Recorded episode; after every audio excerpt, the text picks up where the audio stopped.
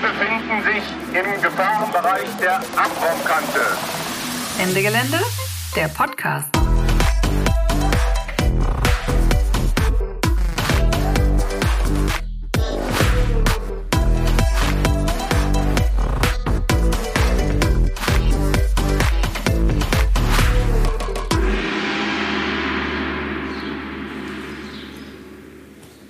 Hallo und herzlich willkommen zu einer neuen Folge Ende Gelände Podcast. Ähm, ich sitze hier mit Luisa und Fabi. Hallo, äh, schön, dass ihr Zeit habt. Äh, wir sitzen ganz nett in Friedrichshain und im Hintergrund zwitschern die Vögel. Ähm, sehr cool, dass ihr hier seid, um heute mit mir äh, Werbung zu machen, äh, nein, ähm, Aufklärungsarbeit zu leisten über die äh, Aktion von Ende Gelände, zu der natürlich alle herzlich eingeladen seid. Und ähm, es geht diesmal schwerpunktmäßig gegen Gas und wir blockieren gar keine Kohlebagger mehr, was ja erstmal eine Neuigkeit ist. Ähm, und wir reden heute darüber, warum und wie. Lumi hatte das ja in der letzten Podcast-Folge schon mal so ganz kurz angerissen. Ähm, und wir wollen heute so ein bisschen mehr in die Tiefe gehen. Ähm, Fabi forscht äh, als Wissenschaftler an der TU hier in Berlin äh, zum Thema Erdgasausstieg. Und äh, Luisa gehört zu den Leuten, die den Gasschwerpunkt bei Ende Gelände so ein bisschen stark gemacht haben dieses Jahr. Ähm, Vielleicht schon mal so als erster Punkt vorab, warum, was ist so das eine Ding, warum du es besonders wichtig findest? naja, ich glaube, Ende Gelände ist 2015 angetreten, um so fossilen Kapitalismus irgendwie anzuprangern und abzuschaffen. Und da war Kohle das naheliegendste Thema. Und ich glaube, jetzt ist Gas das neue Thema, was sich gerade aufdrängt, äh, wo wir eine Antwort und eine Position zu brauchen. Ja, deshalb würde ich sagen, ist wichtig. Okay, wir gucken uns heute ähm, aber nicht nur mit Fabis Hilfe die wissenschaftlichen Fakten an, sondern schauen auch so ein bisschen auf die Bewegungsdynamiken innerhalb von Ende Gelände. Also was, ähm, was macht diese Themen, Verschiebung, Erweiterung, ist es das überhaupt? Können wir nochmal drüber diskutieren. Ähm, und die anstehende Aktion auch so mit der Bewegung. Ähm, genau, aber zuerst mal, Luisa, was genau passiert denn überhaupt? Also wann muss ich mir freinehmen, wo muss ich hinfahren und ähm, was passiert denn dann da bei Ende Gelände dieses Jahr?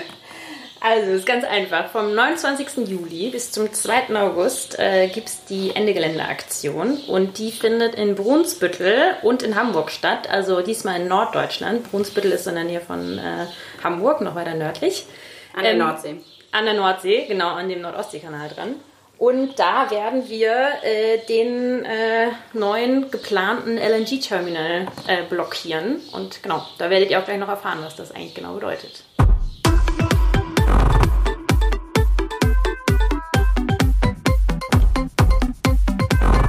Der Begriff.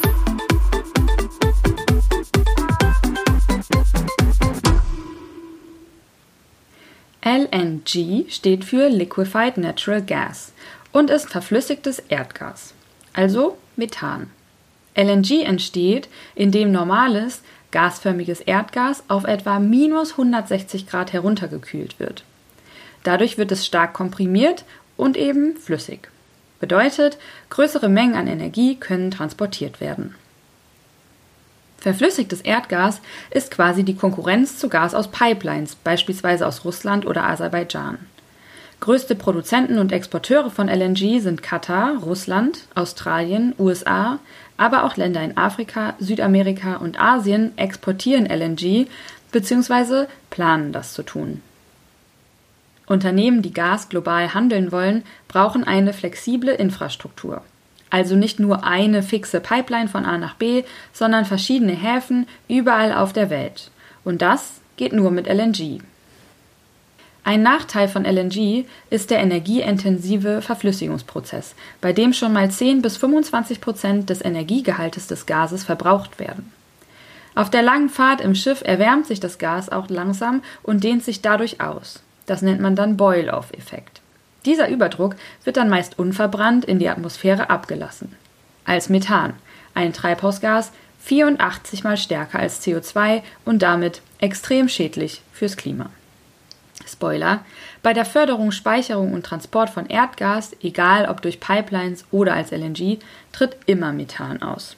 Diese Emissionen werden in die Klimabilanz von Erdgas aber nicht richtig mit eingerechnet, so dass Gas als sauberer erscheint.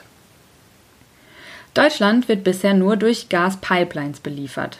Das soll sich mit dem LNG-Terminal in Brunsbüttel ändern. Dort würden dann Schiffe voll mit Flüssigerdgas ankommen. Das LNG wird dann regasifiziert, also wieder zu Gas umgewandelt und dann durch Pipelines weitergeleitet zu Kraftwerken. Ob das Gas, was dort dann in Schiffen ankommt, besonders umweltschädlich durch Fracking gewonnen wurde oder ob es auch umweltschädlich konventionell gefördert wurde, das kann man beim Ausladen in Brunsbüttel nicht mehr wirklich nachprüfen. Während es in Deutschland also eine klare Mehrheit gegen Fracking gibt, würde das LNG-Terminal im wahrsten Sinne des Wortes Tür und Tor öffnen für Fracking-Gas aus anderen Teilen der Welt. Um es zu fördern, werden Menschen vertrieben und fruchtbares Land und Trinkwasser vergiftet.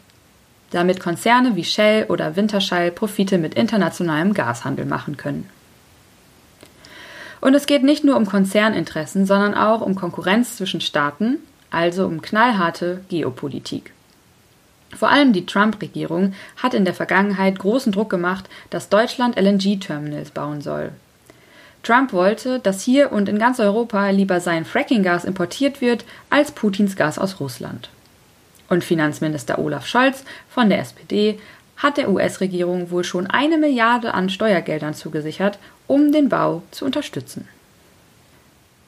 In Brunsbüttel wird die Sache jetzt langsam ernst. Vor ein paar Tagen hat die Betreiberfirma German LNG Terminal beantragt, das Planfeststellungsverfahren zu eröffnen. Die Industrie- und Handelskammer ist ganz begeistert davon. Die Organisation Deutsche Umwelthilfe und eine Initiative von Anwohnerinnen nicht. Sie haben bereits weiteren Protest und rechtliche Schritte gegen die LNG-Pläne angekündigt. Und mit Ende Gelände setzen wir beim Protest noch einen drauf mit massenhaften zivilen Ungehorsam.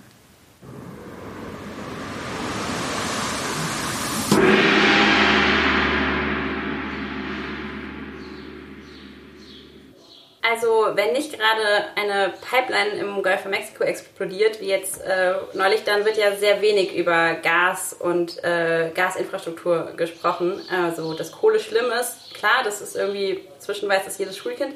Ähm, aber Fabi, erklär doch mal, was ist so aus unserer Klimaperspektive das Problem mit Gas?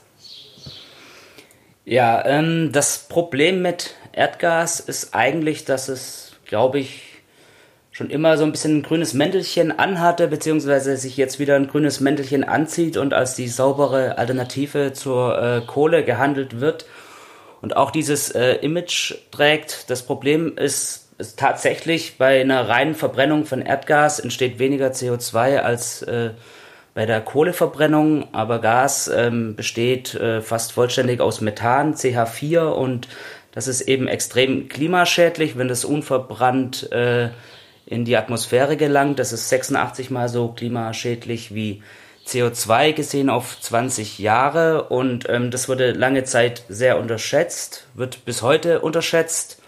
Und dieses Methan ist, äh, geht einfach unverbrannt äh, bei der Förderung, beim Transport, bei der Speicherung oder auch in Motoren, wo es verbrannt wird, entweicht es in die Atmosphäre. Und auch das würde unterschätzt und äh, neueste Messungen zeigen, dass es dort eben sehr viel höhere ähm, äh, Emissionen gibt. Und wenn das unverbrannt in die Atmosphäre gelangt, ähm, wird damit eigentlich der positive Effekt gegenüber der Kohle ähm, obsolet. Das heißt, Erdgasverbrennung ist mit den ganzen Vorkettenemissionen nicht wirklich sauberer als Kohle zu verbrennen. Und das passiert auch, dass es sozusagen immer wieder austritt aus den Pipelines und so? Ja, das passiert auch. Das kann man messen mit speziellen Kameras, kann man das sichtbar machen. Ähm, in die USA ist da schon ein bisschen weiter. Die haben jetzt gesehen, dass da die ähm, Emissionen sozusagen um 60 Prozent äh, unterschätzt wurden und auch die Deutsche Umwelthilfe war jetzt gerade erst wieder unterwegs mit äh, einem Menschen, der so eine Kamera hat und haben dort äh, in Brandenburg war es, glaube ich, ähm, ähm, Erdgasanlagen äh, genauer angeschaut und dort immer wieder solche Lecks gesehen, Leckagen, äh, wo eben dieses Methan austritt, was ein sehr großes Problem äh, für unser Klima ist. Mhm. Aber also jenseits von der deutschen Umwelthilfe, die da ja viel zu arbeitet, so viele andere NGOs ähm, bestärken ja dieses grüne Mäntelchen auch. Und auch bei den Grünen wird ja oft irgendwie gejubelt, wenn so ein Kohlekraftwerk zu einem Gaskraftwerk umgerüstet wird. Ähm, letztes Jahr, als wir mit Ende Gelände auch das eine Gaskraftwerk in ähm, Düsseldorf blockiert haben, hat der BUND NRW sich schon darüber empört, weil man jetzt sozusagen diese saubereren Gaskraftwerke angreifen würde. Woher kommt das, dass sich diese, dieses Frame von der Brückentechnologie irgendwie so durchgesetzt hat, bis halt irgendwie so zu NGOs und Grünen und so. Was würdest du sagen? Hm, Ich glaube, es hat mehrere Ebenen. Also ich zum einen, wie ich gerade gesagt habe, äh, wurde das auch von der Wissenschaft teilweise noch sehr unterschätzt. Also es war noch kein Common Knowledge irgendwie, dass, dass es so viele äh, Emissionen gibt, dass Methan wirklich so klimawirksam ist, so viel schädlicher als CO2. Das hat eine Weile gebraucht, ähm, um das erstmal zu erforschen. Das ist aber auch jetzt schon seit mehreren Jahrzehnten oder 10, 20 Jahren bekannt. Trotzdem hat es es nicht geschafft, so richtig in den politischen Diskurs einzudringen, dass es so klimaschädlich ist. Es war immer so die saubere Alternative, die Brückentechnologie und dieses Narrativ hat sich bis jetzt gefestigt, natürlich auch durch große Lobbyarbeit der fossilen Industrie, der fossilen Erdgasindustrie, ähm, die damit ihr, ihr Geld verdienen. Und dann muss man sich noch das Thema Brückentechnologie anschauen, dieses Narrativ, diese Erzählung der Brückentechnologie.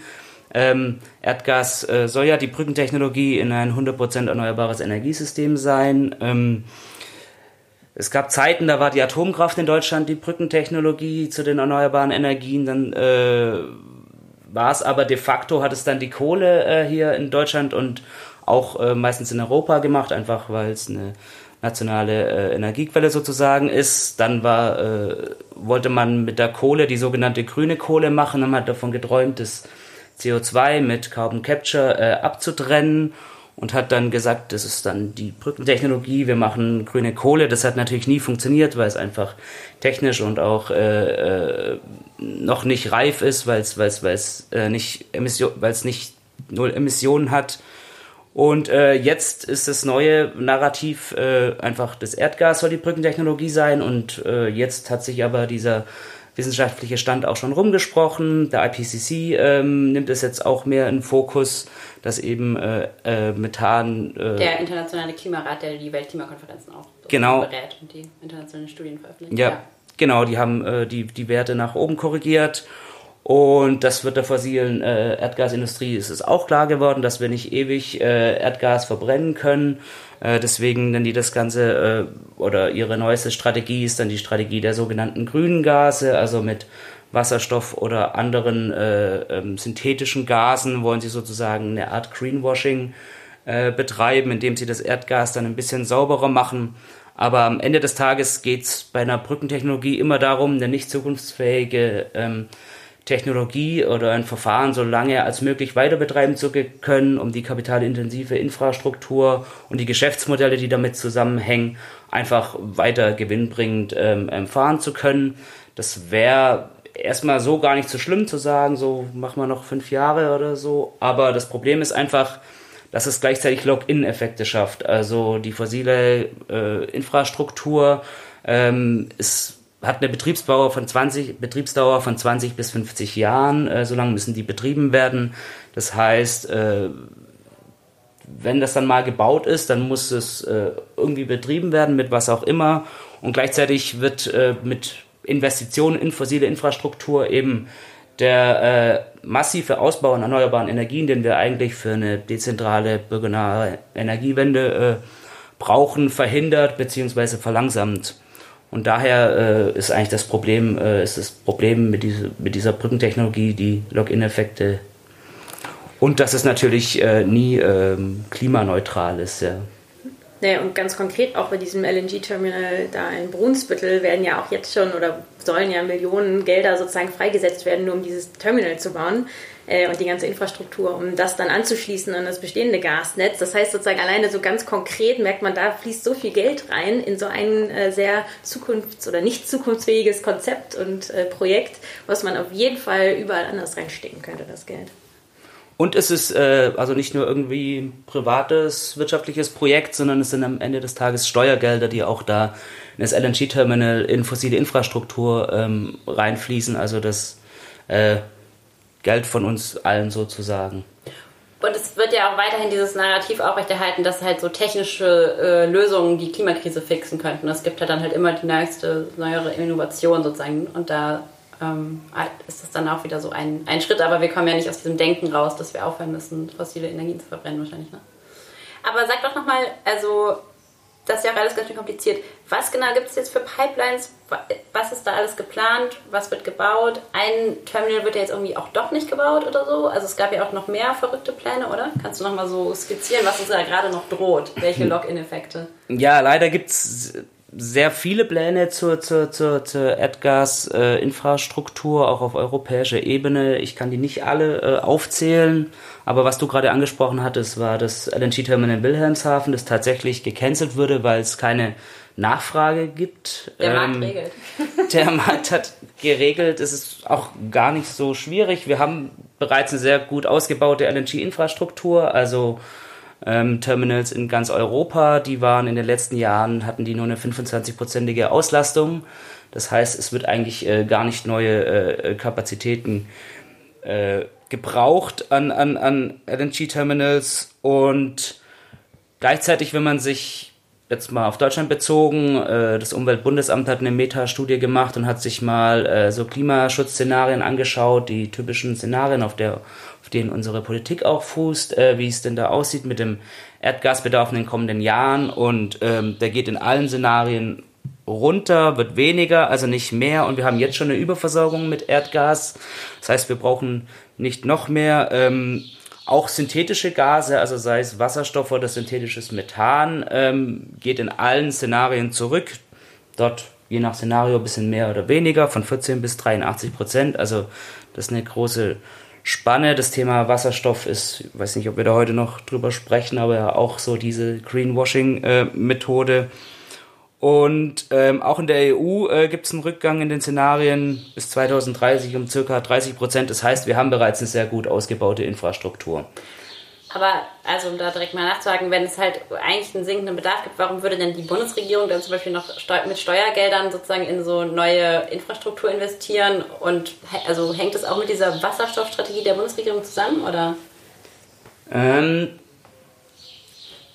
ich glaube, dass, also du hattest ja auch gefragt, nach, nach welche Projekte gibt es. Es ist ja hier auch noch die Nord Stream 2 zu nennen, die Pipeline die äh, Gas durch aus die Russland. Mhm. durch die Ostsee nach Deutschland bringen soll, an der Ukraine vorbei. Und ich glaube, dass es beide Projekte auch, also die LNG-Terminals sowie die Nord Stream 2 äh, einen starken geopolitischen ähm, ähm, äh, Motivation haben. Also äh, einerseits Beziehungen zu Russland und äh, man weiß ja auch, dass Gazprom in der Bundesregierung äh, seine eigenen Szenarien äh, vorgelegt hat, die sie dann komischerweise auch genutzt haben. Wir haben einen Altkanzler, der dort sehr äh, involviert ist und immer noch sehr gut vernetzt ist. Und gleichzeitig äh, bietet der Finanzminister Scholz äh, den äh, Amerikanern eine Milliarde zur Förderung von, von, von Fracking-Gas äh, aus den USA, das dann in Deutsch, nach Deutschland transportiert werden soll. Also da stehen sich zwei, zwei Großmächte gegenüber und wir irgendwie dazwischen und, und um das auszugleichen, habe ich so das Gefühl, äh, sagt man, wir nehmen von euch beiden was ab und gleichzeitig brauchen wir keins von beiden. Also wirklich wenn wir uns jetzt auch die Dringlichkeit angucken, mit der wir ähm, unser Energiesystem umbauen müssen auf ein 100% erneuerbares Energiesystem, wenn wir uns die Szenarienlage anschauen, äh, dann brauchen wir weder Nord Stream 2 noch LNG-Terminals. Wir müssen raus aus dem fossilen Erdgas und ähm, wir werden Wasserstoff benötigen. Äh, den können wir zum großen Teil auch äh, selbst produzieren in Deutschland oder in Europa. Dafür brauchen wir jetzt eigentlich mal keine riesengroße äh, ähm, ähm, LNG-Terminals gleichzeitig das, was im Brunsbüttel geplant wird, äh, auch wenn das gerne so verkauft wird und auch gesagt wird, dort wird niemals so Wasserstoff angelandet. Das funktioniert rein technisch gar nicht. Dieses Terminal ist nur ausgelegt für Erdgas, also für Methan, äh, sei es synthetisch äh, hergestellt oder aus fossilen Quellen. Äh, RWE, die zusammen mit, ähm, mit äh, ein Joint Venture dort eingegangen sind mit der German LNG Terminal, so heißt dieses Unternehmen. Ähm, die prüfen gerade, ob man irgendwie durch Einspeisepunkte noch äh, Wasserstoff dort anlanden könnte, aber das wäre dann einfach eine komplett neue Anlage, die es so noch nicht gibt und so schnell auch noch nicht geben wird. Ja. Okay, also sozusagen im Versuch, äh, gute Beziehungen zu Russland und zu den USA aufzumachen, äh, verbrennen wir dann halt einfach den Planeten sozusagen. Naja, und wird nicht auch voll viel exportiert? Also ist nicht auch Deutschland sozusagen, äh, nutzt dieses Terminal oder will dieses Terminal nutzen, um gefracktes Gas aus äh, den USA oder Argentinien, äh, aus verschiedenen Orten sozusagen zu importieren und das dann aber auch eigentlich weiter zu exportieren, oder? Genau, also es gibt auch keine andere Erklärung dafür. Wir, wie gesagt, wir haben jetzt schon eine Überversorgung an Erdgas und es wird ja dann immer noch mehr, alleine mit Nord Stream 2 schon und es kann dann nur als, dass, dass Deutschland, Europa als Umschlagplatz sozusagen genutzt wird, um ähm, fossiles Erdgas, dreckiges Frackinggas, wobei jedes Gas ja dreckig ist, ähm, äh, in einem globalen Markt, in einem globalen LNG-Markt ähm, ähm, gehandelt wird. Ja. Und vor Ort ist doch auch, also da direkt neben dem, oder der, das Terminal soll ja in diesem Chemcoast Park sozusagen gebaut werden, oder ist da direkt... Chem, Chemcoast, ein, ein, so ein Chemiepark quasi. Genau, so ein Chemiepark, wo extrem große Industrien sozusagen auch ihre Anlagen haben. Und ich glaube, wenn ich das richtig verstanden habe, wird ja auch ein Teil des... Äh, der Energie, die da gebraucht wird, war auch, glaube ich, die Hoffnung, dass man das da direkt abziehen könnte. Ähm, genau, also auch da merkt man sozusagen, dass fossile äh, Energien auch direkt in diese fossilen Industrien, die da vor Ort sind, sozusagen fließen sollen und äh, genau diesen Apparat, den wir gerne abschalten wollen, äh, eigentlich weiter befeuert. Mhm. Aber äh, wenn wir jetzt geopolitisch aus, äh, ausgewogen äh, blockieren wollen, müssen wir dann nicht eigentlich auch Nord Stream 2 blockieren? Oder also warum als Aktionsort diese LNG-Terminals? Vielleicht auch nochmal, äh, also kannst du sonst auch noch gleich, gleich noch was sagen, Luisa? Aber gerne Fabi zuerst. Ich glaube, der Zusammenhang ist, ist, ist einfach da, wie ich, wie ich vielleicht schon gesagt habe, dass, dass egal welche äh, fossile Infrastruktur, es ist, äh, es ist noch nicht ganz, es ist weder in der in der Politik, äh, ich kenne da nur ganz wenige Stimmen, die, die, die ähm, sagen, klar, wir müssen raus äh, aus dem Erdgas und zwar so schnell wie möglich, sondern immer noch, ja, Brückentechnologie geht noch ein bisschen weiter.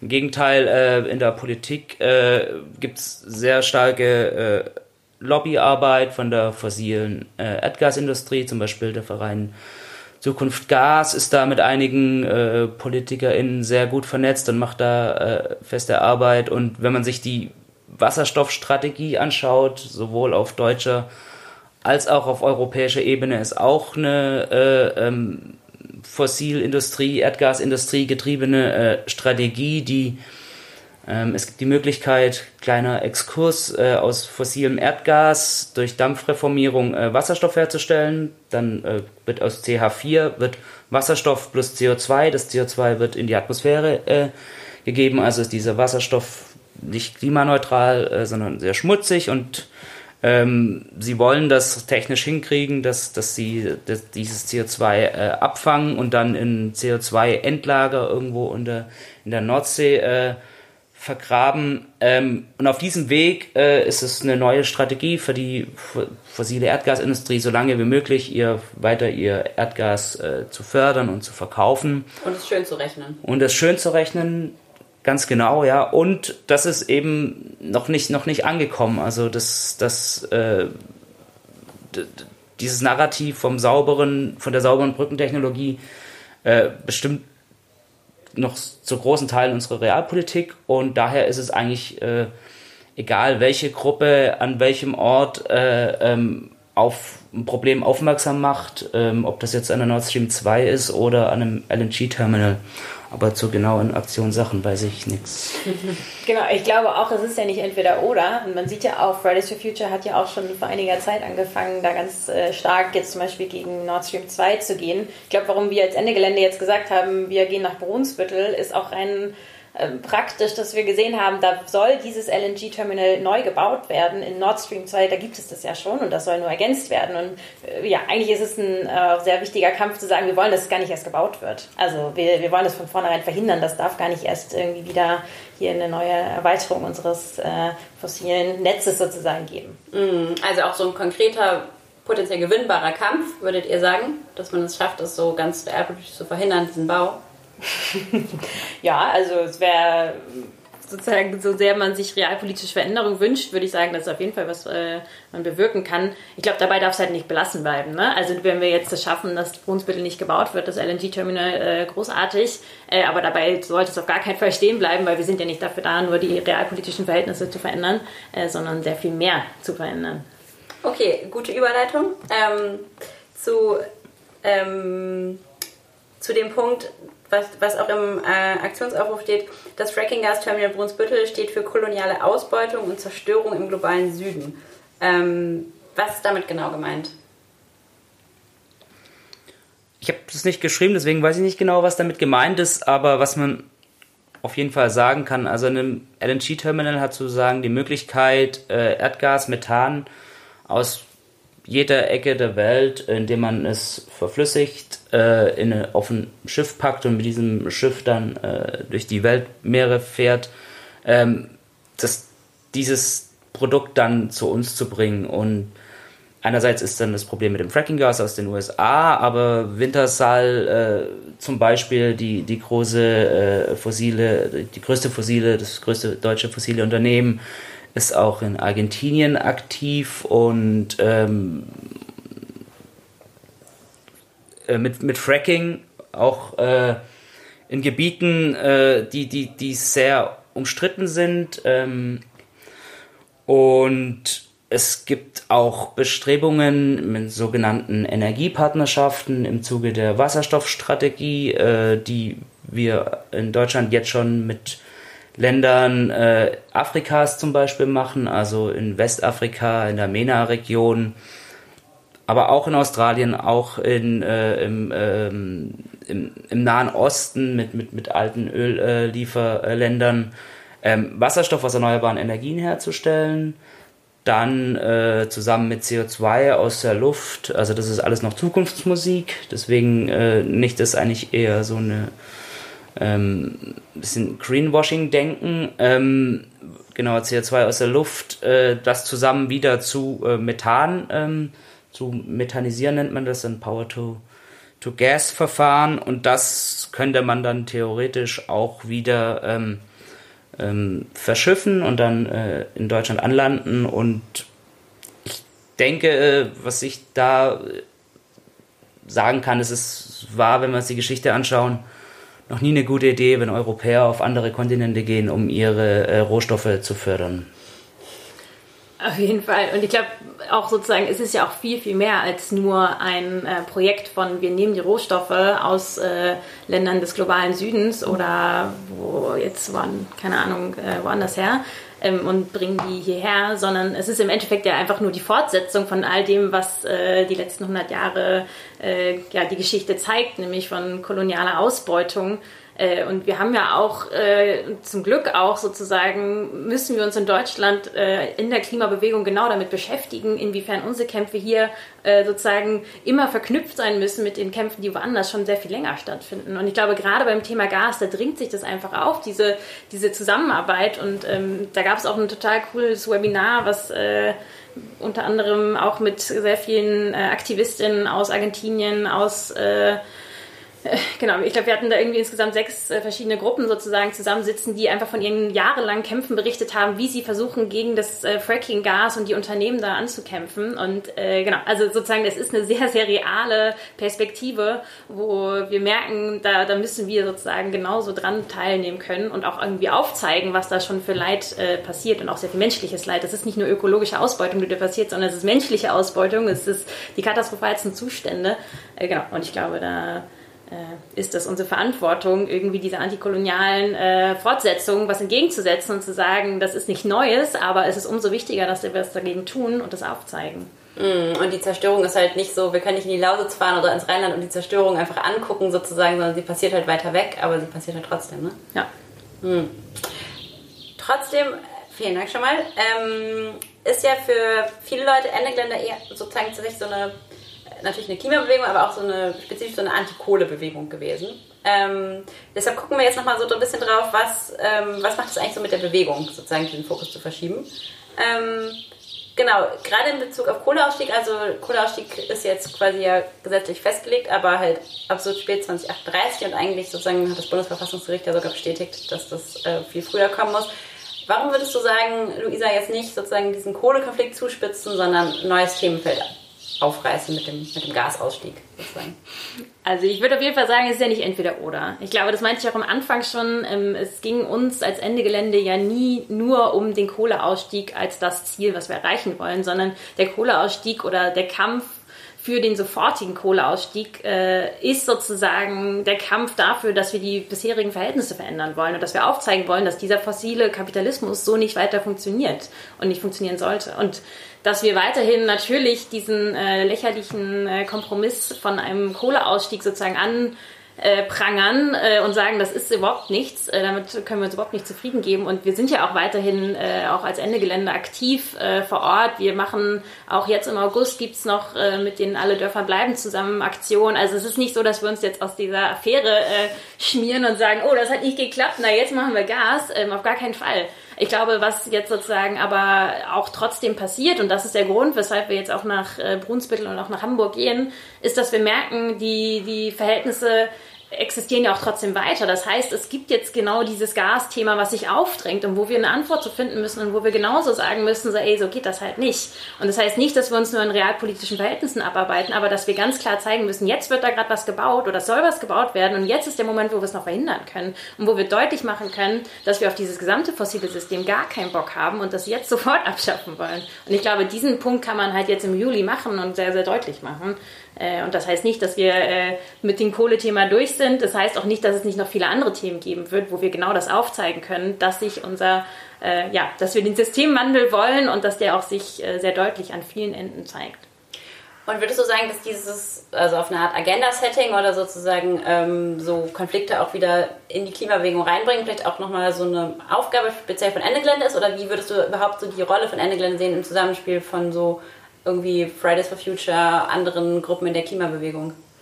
Mm, ich glaube tatsächlich, dass es jetzt auch ein sehr spannender Prozess war, mal wieder sich auch einem anderen Thema sozusagen zu widmen, wobei wir auch ja letztes Jahr schon äh, eine Gasaktion hatten. Das heißt, neu ist es jetzt ja auch nur relativ.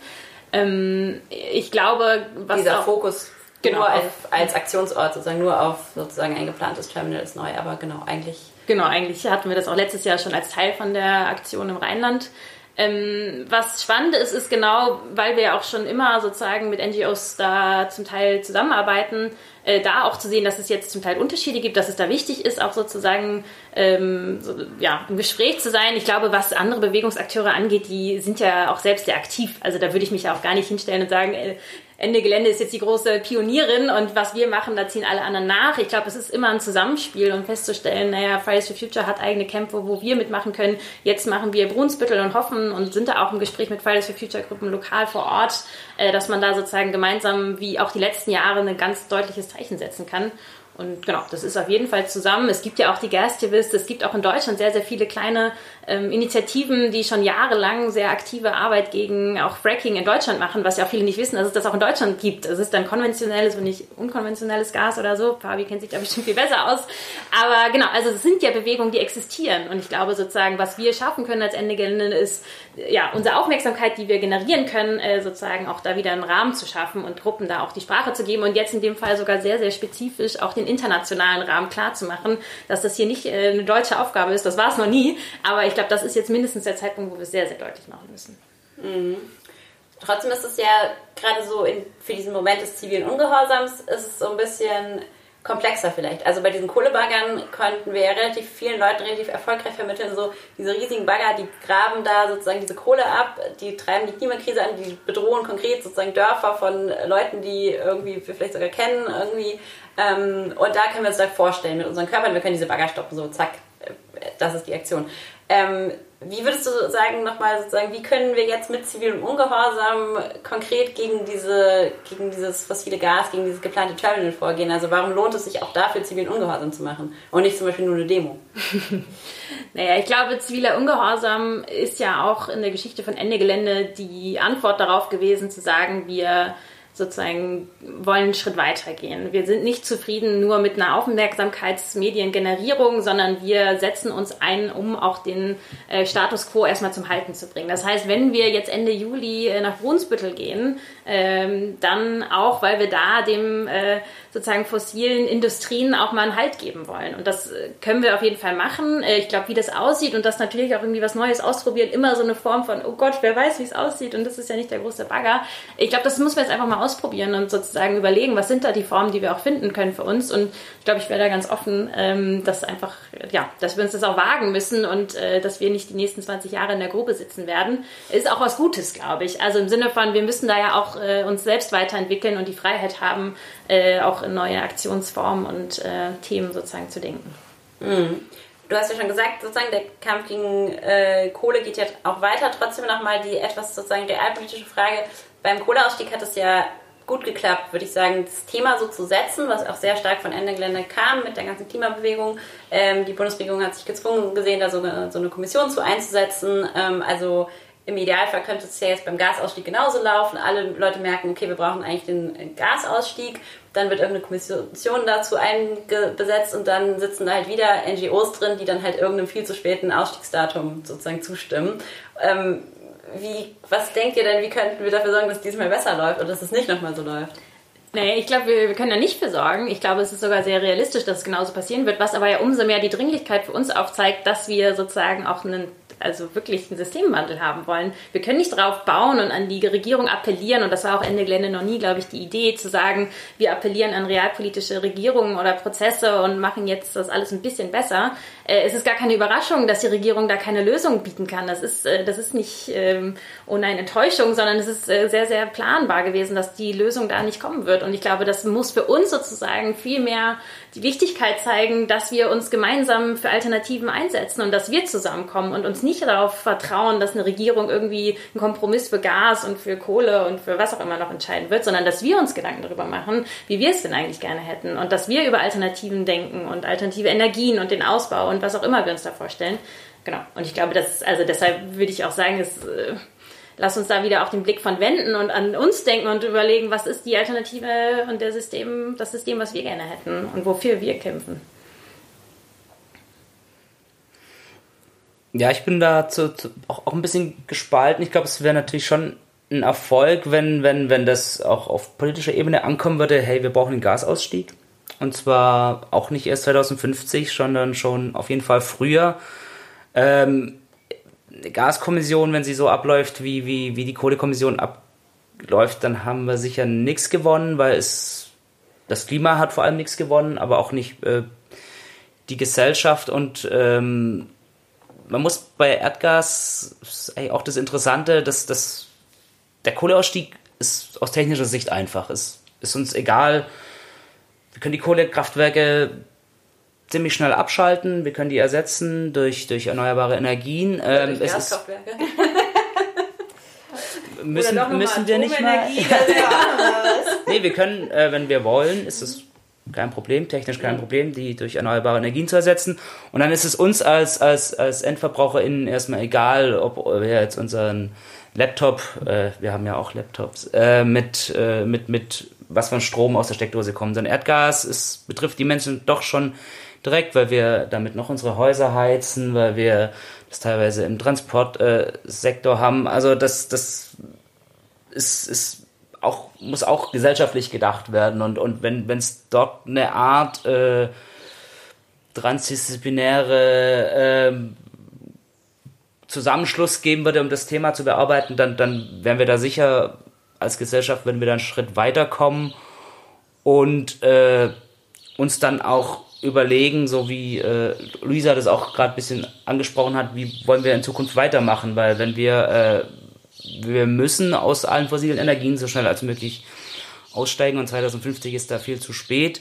Äh, das wird eine andere Art von, von, von Produzieren, von Leben, von Konsumieren sein. Also wir müssen über Suffizienz nachdenken. Wir müssen äh, uns über die Wärmewende Gedanken machen, wie wir, wie wir äh, Wärme anders bereitstellen können. Äh, Spoiler, ist auch kein Problem, das äh, mit 100% Erneuerbaren zu machen. Äh, man müsste es eben nur mal angehen und dafür ähm, sehe ich eine große Chance, dass, dass, dass, dass an der Infrastruktur, weil die Infrastruktur, die wir bauen, die bestimmt, wie unser Energiesystem aussehen wird. Unser Energiesystem bestimmt auch so ein bisschen unser Leben und daher ist es, glaube ich, eine gute, eine sehr sinnvolle äh, äh Möglichkeit, dass, dass bestimmte Akteur, äh, Akteure, Akteurinnen ähm, Finger in die Wunde legen und da äh, gerade bei so einem LNG-Terminal ähm, sichtbar sagen, nein, Mhm. Und, ja, und genau, ich finde auch diese technische Herangehensweise, das meintest du ja eben auch schon, Lara, an so eine Debatte ist halt grundsätzlich auch total verhehlt, weil sozusagen sie verschleiert im Endeffekt, dass das ja auch politische Entscheidungen sind, die dahinter stehen. Also wenn wir uns das jetzt auch einfach mal für Schleswig-Holstein angucken, die Grünen in Schleswig-Holstein haben bis vor, weiß ich nicht, paar Wochen äh, waren sie noch äh, für dieses LNG-Terminal. Jetzt haben sie langsam mal begriffen, oh nee, ist vielleicht auch nicht so eine gute Idee. Aber was sie machen, ist jetzt nicht, sich da bewusst dagegen zu stellen, sondern so ein bisschen, naja gut, dann äh, sind wir so halb dagegen. Äh, äh, aber das heißt auch sozusagen aus diesen realpolitischen Verhältnissen äh, die, die sind sozusagen weiterhin pro Fossile. Und äh, es ist egal, ob dann die Grünen irgendwie in der Regierung sitzen oder die CDU oder die Ro äh, SPD, keine Ahnung was. Ich glaube, wir müssen uns da sozusagen klar werden, dass die Art und Weise, wie über Sachen gesprochen wird, nämlich als eine sehr technische ähm, ja, man muss ja mal schauen, was jetzt eine Brücke, bla bla bla ist. Ähm, das ist eine Art und Weise, wie man den Diskurs sozusagen auch immer wieder entpolitisiert, obwohl es eine extrem politische Frage ist. Und es ist technisch möglich. Dafür gibt es auch genug äh, Studien, die das alles aufgezeigt haben. Das heißt, ich glaube, da muss man eigentlich äh, wirklich auch die Freiheit nehmen zu sagen, lass uns das einfach mal abschließen und sagen, ja, es braucht den Willen und äh, genau, es braucht auch weiterhin Forschung und so weiter. Äh, aber man muss da, glaube ich, äh, ja, das klar benennen können. Okay, ich bin überzeugt. ähm, aber ähm, dieses LNG-Terminal, das gibt es ja noch nicht, zum Glück. Was, was kann ich denn da genau blockieren? Also wie wird die Aktion aussehen, Luisa? also die Details weiß ich natürlich auch nicht. Das ist ja äh, genau immer das, was man dann auch vor Ort äh, mit allen gemeinsam macht. Ich glaube, was äh, ganz klar ist, ist, was ich auch schon meinte. Die Aktion findet diesmal in Hamburg und in Brunsbüttel statt. Also es gibt zwei Aktionsorte. Ähm, es wird äh, sozusagen, und das wurde ja auch schon angekündigt, äh, dieser Chem Coast Park, also dieser Chemiepark, der aus verschiedensten Industrien sozusagen besteht, der soll blockiert werden, weil der, wie gesagt, auch der Abnehmer dann ist äh, von dem geplanten Gas oder gefrackten Gas, was da ankommen soll. Ähm, ich weiß nicht, wenn einige, die jetzt hier gerade zuhören, es gab ja schon mal 2019, falls ihr da wart, von Free the Soil, auch im gleichen Ort äh, so ein Aktionscamp und auch Aktionen. Das war ja damals gegen das Yara-Unternehmen, das ist so ein äh, Düngehersteller, ähm, Düngemittelhersteller, genau, die verbrauchen extrem viel Energie, um allein diese Düngemittel herzustellen. Und auch das ist sozusagen, also Yara ist nur ein Beispiel davon, von diesen ganzen fossilen Industrien, die da, da sind. Ich glaube, da werden wir ganz klares Zeichen setzen und sagen, äh, stopp. Und genau, ich glaube, wie das in der diversen Form, welche Blockaden wo sind, äh, ja, da müsst ihr einfach alle hinkommen und dann machen wir das zusammen. Und äh, gibt es dann ein großes Camp, so wie damals vor Corona? Gibt es zwei in, in Brunsbüttel und in Hamburg oder wie, wie läuft das? Ja, ich glaube, voll der gute Punkt. Also es ist ja immer noch Corona. Trotz allem haben wir uns dafür entschieden, dass wir ein Camp machen. Also auch ein großes Camp diesmal und jetzt nicht äh, wie letztes Jahr, falls ihr dabei wart, äh, so ganz viele kleine.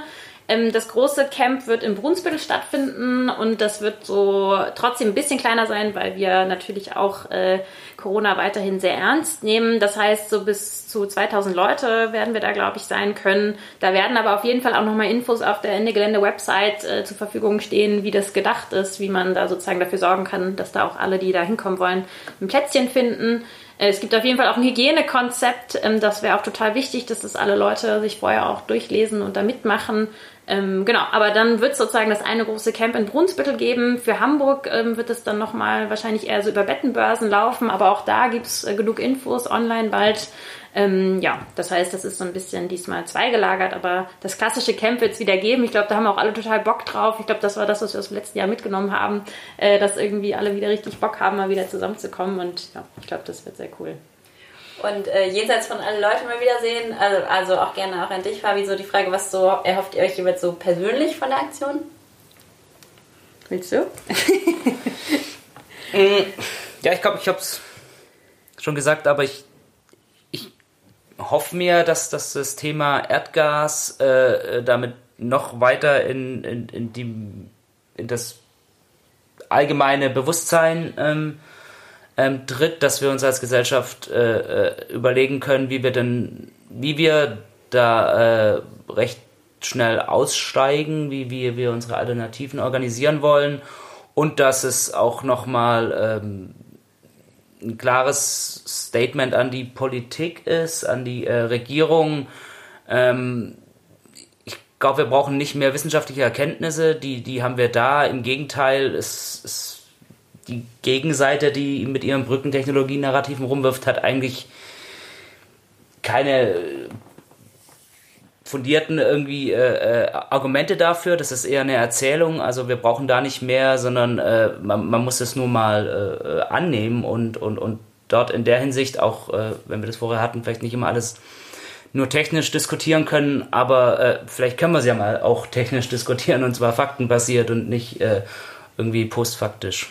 Und mal machen. Und mal machen, ja. Einfach mal abschalten und dann sehen, dass es so viele tolle Menschen gibt, die äh, daran arbeiten und jetzt schon wissen, wie wir es anders machen können. Ja, wir müssen es nur machen. Also einfach mal abschalten finde ich auf jeden Fall tip-top Slogan. Das sollte direkt in die Movie mit aufgenommen werden. Ähm, ja, also ich glaube, ich äh, bin total äh, euphorisch tatsächlich, und das habe ich auch bislang noch gar nicht gesagt, aber es wird ja auch an dem Freitag ist sozusagen die Ende Gelände-Aktion eingebettet in so einen internationalen äh, Aktionstag, der genau das sozusagen klar machen soll, dass wir halt auch nur ein Teil davon sind. Ähm, und es wird, ich habe ehrlich gesagt die Liste irgendwann mal vorgelesen bekommen, es sind extrem viele Gruppen äh, ja aus verschiedensten internationalen Kontexten an dem Tag auf der Straße und werden sozusagen zeigen, dass das halt genau, also die Klimafrage und sozusagen ein Kampf für Klimagerechtigkeit Nachhaltigkeit ähm, ist, glaube ich, also so wie alle linken Themen einfach eine internationale Frage und ich glaube, das werden wir damit großartig irgendwie Teil davon sein können. Da freue ich mich total drauf. Und ich glaube auch, dass es total spannend wird, mal wieder an einem neuen Punkt zu sein, einem neuen Ort und äh, ja, Blockaden nochmal wieder so ein bisschen äh, an Orten zu machen, wo man nicht vielleicht schon mal drin saß. Ja, ich glaube. Und so ein Chemiepark ist wahrscheinlich mindestens genauso hässlich wie so eine Kohlegrube. Also, also ich glaube, die, die großen Dinger sieht man da auch. Das sind dann vielleicht nicht die Bagger, aber andere große Sachen. Das ist schon völlig absurd, ehrlich gesagt. Und ich glaube, auch das muss man sich mal angucken. Ähm, absurderweise ist ja auch in Brunsbüttel direkt das äh, alte Atomkraftwerk noch da. Also man hat da auf jeden Fall, wenn man sich äh, nach äh, schlimmen... Alle äh, falschen Lösungen vereint. es ist alles da. Okay, ja dann... Ähm Vielen, vielen Dank, dass ihr ähm, euch Zeit genommen habt und ähm, ich wünsche ganz viel Erfolg, Luisa.